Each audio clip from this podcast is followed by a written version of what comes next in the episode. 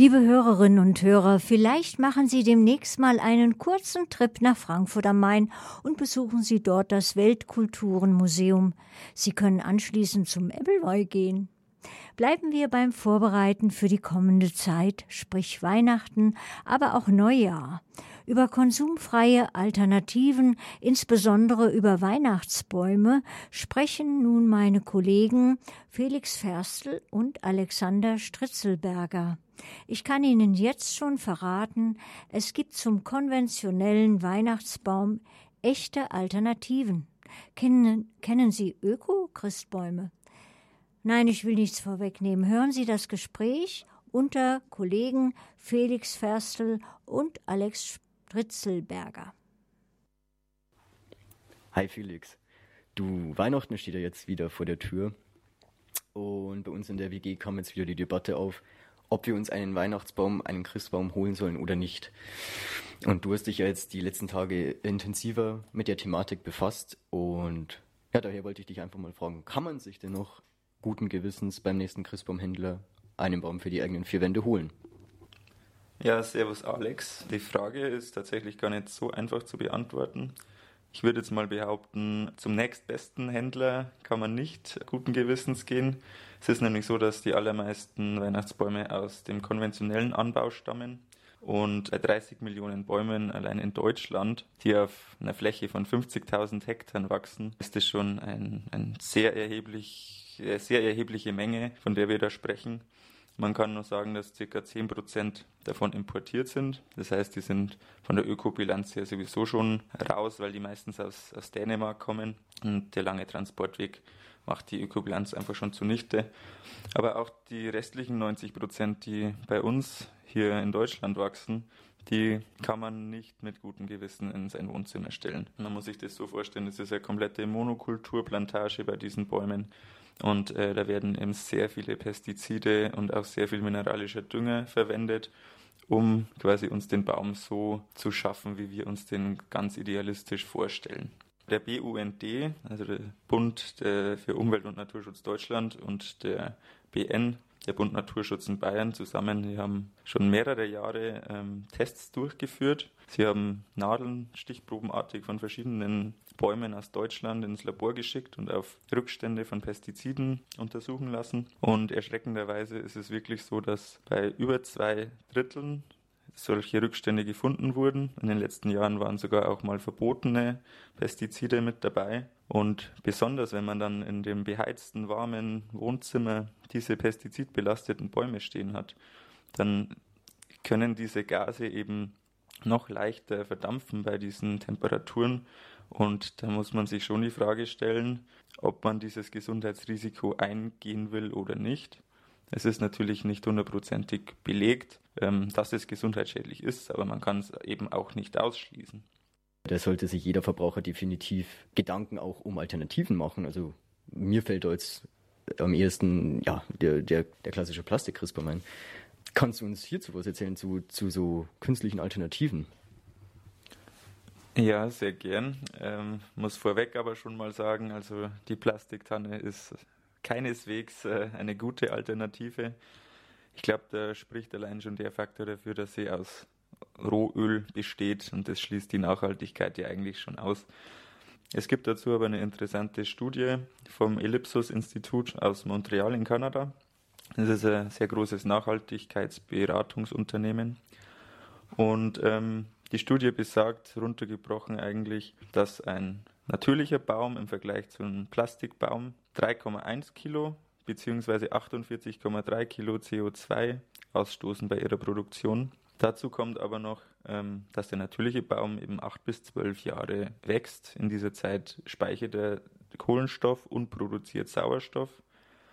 Bei der Plastiktanne ist es so, bis die die Ökobilanz quasi ausgleicht im Vergleich zum natürlichen Baum, müsste die 17 bis 20 Jahre wiederverwendet werden.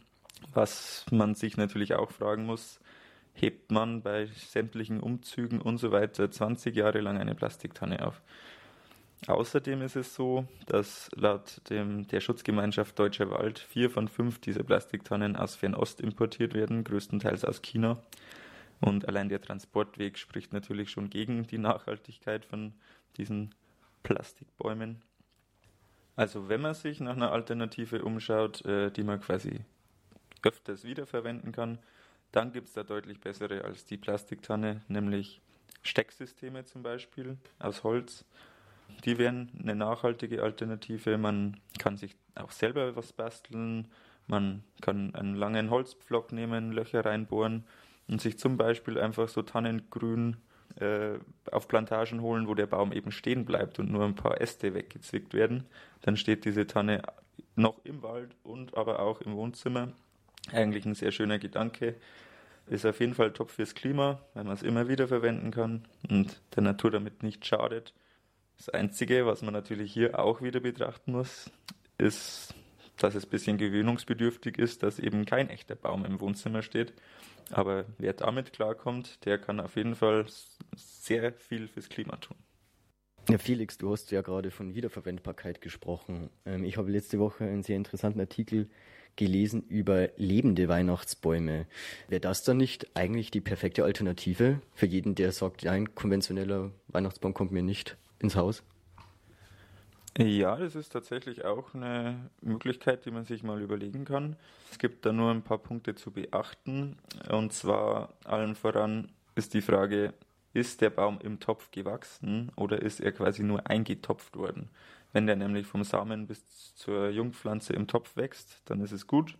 Wenn er draußen wächst und dann nur für die Weihnachtszeit umgetopft wird, dann ist es sehr schlecht, weil eben die Wurzeln abgekappt werden und der Baum wird später einfach nicht mehr anwachsen und eingehen. Also dann kann man sich theoretisch auch gleich einen fällen. Der Endeffekt ist der gleiche. Wenn man da aber eben einige Punkte beachtet, neben diesem Wuchs im Topf, äh, gibt es da noch die Temperatur. Temperatur ist sehr wichtig, weil es Stress für den Baum bedeutet. Man muss den quasi, bevor man den reinstellt ins warme Wohnzimmer, erstmal langsam an die warmen Temperaturen gewöhnen, vielleicht erst in den Keller stellen oder in die Garage. Und wichtig, dann auch weit weg von der Heizung, weil das eben sehr viel Temperaturstress bedeutet. Und wenn der Baum wieder rauskommt, genau das gleiche Prozedere, nicht von der Sauna in die Gefrierkammer, sondern wieder erst über die Garage oder den Keller langsam dran gewöhnen. An diesen Topfbäumen ist ganz cool, ähm, dass man die mittlerweile auch mieten kann. Das heißt, man muss die nicht danach irgendwie in den Garten pflanzen. Man kann die wieder zur Baumschule zurückgeben. Es gibt ja sogar Angebote, dass der Familienname mit in den Topf kommt und man kann sich für nächstes Jahr den gleichen Baum wiederholen. Und so können diese Bäume mindestens dreimal äh, wiederverwendet werden, bevor sie dann irgendwann auch zu groß werden. Ja, Felix, du hast uns heute schon viel über Christbäume berichtet, aber dennoch muss ich sagen, meiner Meinung nach gehört einfach zu Weihnachten ja ein echter Baum. Und ja, jetzt muss ich mir schon die Frage stellen, also wo kann ich denn mit gutem Gewissen einen nachhaltigen Christbaum erwerben? Äh, ja, da gibt es auch mehrere Möglichkeiten, sage ich jetzt mal. Die nachhaltigste an sich, würde ich jetzt mal behaupten, ist beim nächsten Forstamt nachzufragen, ob nicht irgendwelche Bäume im Zuge von Waldpflegemaßnahmen sowieso gefällt werden müssten. Damit schadet man natürlich der Natur am wenigsten. Die Bäume müssen weg. Sowas kommt zum Beispiel vor bei Leitungstrassen, wo die einfach quasi sicherheitsbedingt gefällt werden müssen. Da kann man auch nur daran appellieren, dass die Forstämter mehr von diesen Bäumen anbieten. Es ist nämlich gerade so, dass circa 5% äh, direkt aus dem Wald kommen und da ist auf jeden Fall noch Luft nach oben.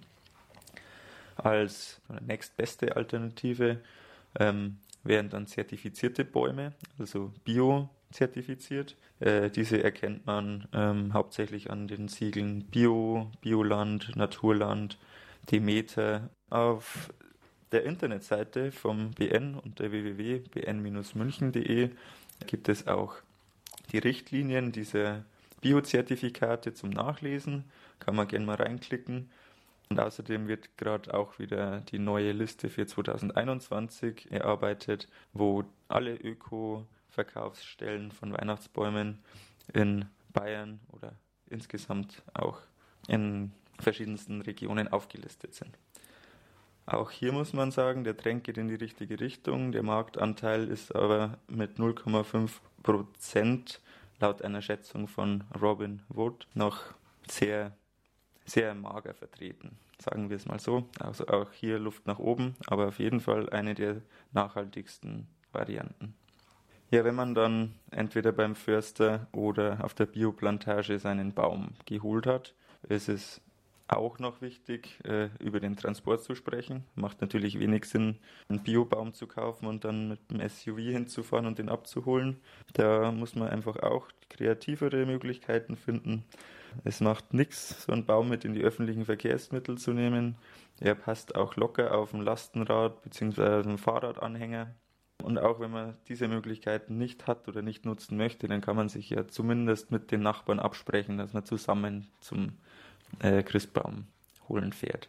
Außerdem könnte man anstatt des Plastiknetzes auch einfach einen Strick mitnehmen. Also man muss ja nicht unbedingt den Baum durch diese bekannte Röhre schieben.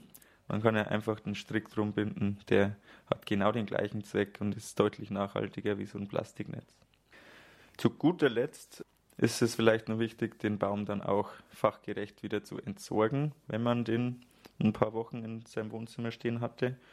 Und entweder man nimmt ihn wirklich zum Upcyclen, also man kann den häckseln und als Mulch im Garten verwenden, man kann die Zweige weiterhin als Deko verwenden, man kann unter Absprache mit dem Schornsteinfeger auch äh, das Holz zusammensägen und verfeuern. Und wenn diese Möglichkeiten alle nicht in Betracht kommen, dann kann man auf jeden Fall auch in München eine von 23 Abgabestellen aufsuchen. Die Müllabfuhr ist da gut dabei und es gibt ja überall im Internet diese Abgabestellen zu finden. Ja, das waren jetzt einige Möglichkeiten, wie man seinen Weihnachtsbaum-Einkauf ein bisschen nachhaltiger gestalten kann. Bleibt nur zu appellieren, dass jeder mal genauer drüber nachdenkt und man von den 0,5% Bio-Bäumen vielleicht äh, mal ein Vielfaches erreichen kann. Danke Felix, dass du dich informiert hast und dein Wissen mit uns geteilt hast hier heute. Ähm, das hat sehr viel Spaß gemacht, dir zuzuhören und ja, ich würde sagen, bis zum nächsten Mal.